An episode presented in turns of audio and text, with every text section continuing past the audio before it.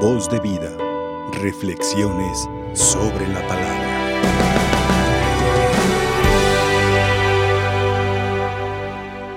Bueno, en esta Santa Eucaristía también quiero encomendar a un ahijado que tengo de primera de confirmación. Es un sobrino, Carlos Santiago Yáñez Álvarez, que en recientes días cumplió 14 años de edad. Está en la escuela, me encomiendo al Señor. Bueno, hermanos, tenemos esta eh, tan rica celebración porque a lo largo de esta historia en la iglesia se le ha dado dos, como dos vertientes principales, entre muchas, ¿no? Una, que es la que estamos últimamente retomando, que Jesús es presentado y es reflexionar acerca de este acontecimiento en la cuarentena de María. Y la otra, que se celebró muchos siglos, mucho tiempo en la iglesia, que es la Candelaria, que es esta advocación de María Santísima, que es como ese candil que porta la, la vela encendida, la luz que viene siendo Cristo, ¿verdad? Entonces ella es la que nos trae la luz este, al mundo, ella que aceptó la anunciación y eh, recibió a Cristo en su corazón, después en su vientre, y lo ofrece después al mundo en esta presentación. María, eh, pues sí, Candelaria, ¿no? De la Virgen. Hay algunas comunidades como en San Juan de los Lagos, que este día es un día grande, donde se celebra a María en esta advocación de la Candelaria. Pero bueno, vamos a explicar un poquito por qué esta fecha. Creo que lo tenemos claro en cuanto que la ley de Moisés marcaba que 40 días después fuera presentado el niño primogénito varón de una familia al templo. Y bueno, pues fue el 25 de diciembre cuando Jesús nació, le sumamos 40 días y nos da el 2 de febrero. Por eso venimos el 2 de febrero a celebrar esta fiesta. Pero, ¿por qué se tenía que presentar el primogénito varón de cada familia al templo? ¿Cuál era la razón? Bueno, esto tiene su origen en la ley de Moisés. Y la ley de Moisés es fruto de una alianza que hace Dios con su pueblo. Antes de esa alianza, el pueblo vivía sometido a los egipcios. Y los egipcios pues llevaban una vida pagana, idolátrica, y Dios escuchó el clamor de su pueblo porque los estaban sometiendo a esclavitud, incluso estaban eh, diezmando a los israelitas con esos primogénitos que mandaban al río a morir, ¿no? Una especie de aborto antiguo. Entonces Dios interviene y libera al pueblo. Pero el corazón del faraón no quiso escuchar la voz de Dios. Entonces vienen diez plagas que son consecuencia del endurecimiento del corazón.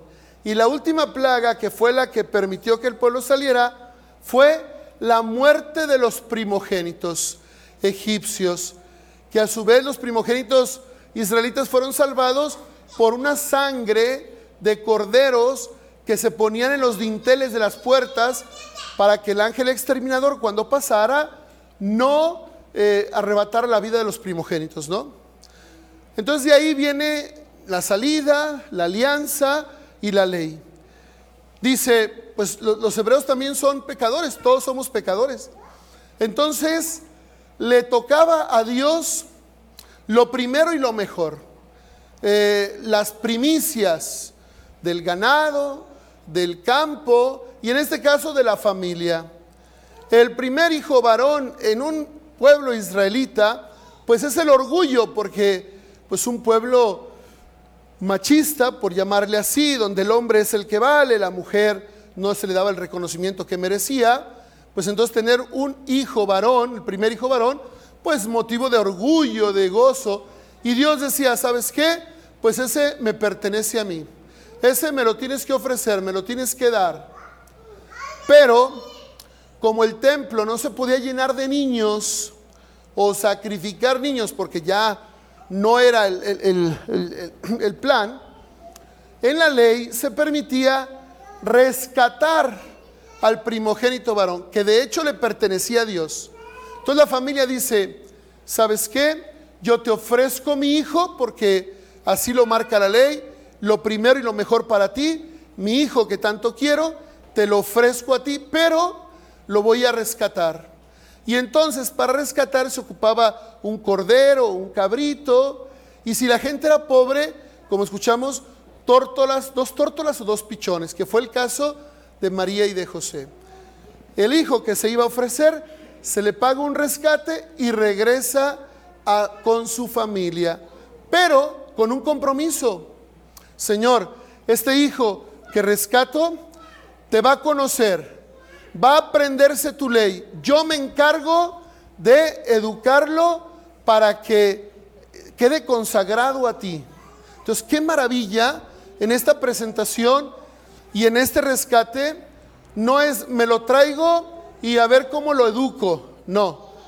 Yo lo rescato, pero para que también aprenda a amar, servir a Dios y en Dios a los demás. Este era el sentido de esa presentación.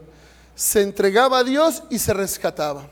Había unos que no se rescataban. Ustedes se acuerdan en el Antiguo Testamento de la mamá de Samuel, que no podía tener hijos y le pidió a Dios, al año tiene un hijo y se lo deja en el templo al sacerdote Elí y dijo, pues el Señor me concedió un hijo, mi primer hijo varón, se lo consagro a Dios, se lo dejo, se lo entrego. Y Elí lo fue educando. Está ese pasaje donde él está en el templo y escucha la voz, ¿verdad? Que le llaman y dice, no, yo no te he hablado, vete a acostar, hasta que la por tercera vez entiende que es Dios y le dice, habla Señor, que tu siervo escucha, ¿no?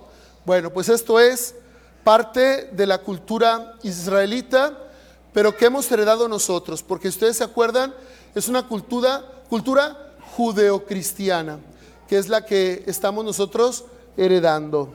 Bueno, esto por un lado. Eh, por otro, eh, al celebrar a María Candelaria, eh, entendemos este pasaje de los dos ancianos llenos del Espíritu Santo que saben interpretar la llegada del Mesías.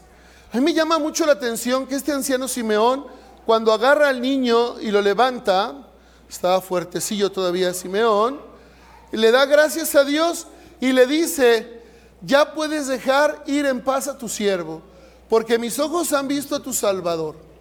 O sea, uno dice, oye Simeón, espérate, para que lo veas crecer y lo escuches esas predicaciones maravillosas y lo veas caminar sobre las aguas y lo veas haciendo milagros, curando enfermos, perdonando pecadores y dando su vida por nosotros. ¿No te quieres esperar? Para Simeón basta que haya llegado el Mesías porque él cree, espera y confía que Dios va a realizar su plan. No necesita ver a Jesús haciendo prodigios y maravillas, cree en él. Y él dice, mi vida ha quedado ya satisfecha, lo que quieras disponer. A veces nosotros en nuestra vida, hermanos, andamos siempre buscando realizarla, tener ideales, cuando Dios nos ofrece en el Mesías toda realización, entender que Dios ya llegó, se hizo hombre y habita entre nosotros. Y eso debe ser una luz, un faro que nos guíe y que nos ilumine, como eh, se hacen estos instrumentos en los puertos o en los arrecifes o lugares donde eh, hay mucha neblina. Ahorita que incensaron, me imaginé un poquito esa neblina. Había unos barcos que pues no se veía dónde estaba la orilla, iban por la noche y entonces decían, a ver si no pegamos con las rocas, eran bardas de, de roca, y entonces había unos faros que estaban dando vueltas y el faro guiaba a los barcos. Allá está la tierra, firme, vámonos y hay que cuidar de no estrellarnos, de no chocar contra las rocas. Entonces, el faro salva la vida de los marinos, como Cristo salva nuestra vida iluminándonos, siendo esa guía, esa luz sobre la cual debemos nosotros seguir en ese mandamiento del amor, en ese no ir cargando odios, perdonar 70 veces 7 y toda la doctrina cristiana que ahorita estaremos escuchando maravillosamente en el Sermón de la Montaña los domingos antes de la cuaresma que comienza el 22 de febrero. Entonces, que nos dejemos guiar por Cristo, que en Cristo encontremos luz, realización, plenitud de nuestras vidas. No andemos como anhelando otras cosas que no sea la voluntad del Señor. Sí, hay cosas que nos entretienen, que son maravillosas en este, este mundo y qué bueno. Las podemos usar como medio, nunca como un fin.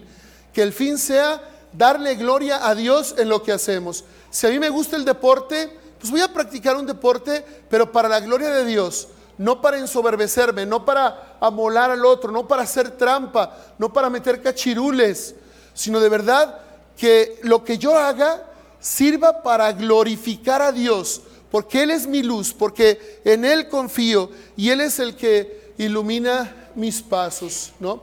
Esta otra parte pues de la luz y por eso hemos bendecido estos cirios, estas velas, para que también nos vaya iluminando. Por último, en la presentación que hacemos de los niños, estos niños que vienen y todos los niños que son presentados, su momento a lo mejor también fuimos presentados nosotros, este, queremos comprometernos con Dios a que estos niños crezcan en el amor, en el servicio, en el conocimiento de Dios.